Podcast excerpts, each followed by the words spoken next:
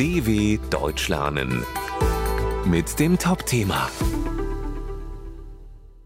Ewige Chemikalien. Gefahr für Natur und Mensch. Sogenannte PFAS sind für die Industrie sehr nützlich, doch in der Natur und im menschlichen Körper können sie schwere Schäden verursachen. Laut Recherchen lassen sich die Stoffe inzwischen fast überall nachweisen. Man findet sie in Regenjacken, Tiefkühlgemüseverpackungen oder der Beschichtung von Pfannen, perfluorierte Alkylverbindungen, kurz PFAS.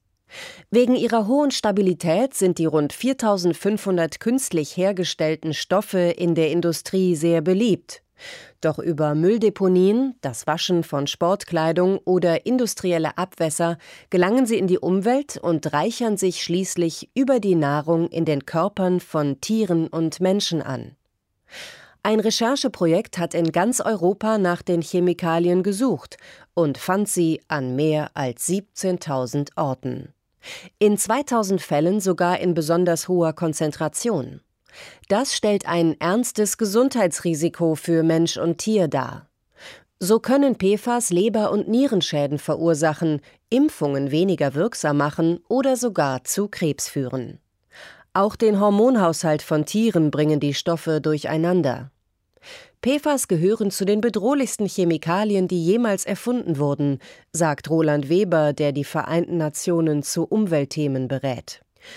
Denn wenn sie erst einmal in der Natur sind, lassen sich PFAS nicht mehr oder erst nach sehr langer Zeit wieder abbauen. Man nennt sie deswegen auch ewige Chemikalien. In vielen Ländern der Welt ist fast die gesamte Bevölkerung mit PFAS belastet. Zwar arbeitet man an Verfahren, mit denen die gefährlichen Stoffe wieder unschädlich gemacht werden können, diese sind aber noch lange nicht ausgereift. Einzelne Stoffe sind in der Europäischen Union schon verboten. Doch in der Industrie gibt es eine Methode, um das Verbot zu umgehen. So verwendet man nun oft PFAS, die sich nur sehr wenig von den alten unterscheiden, aber offiziell nicht verboten sind. Inzwischen wächst allerdings der politische Druck.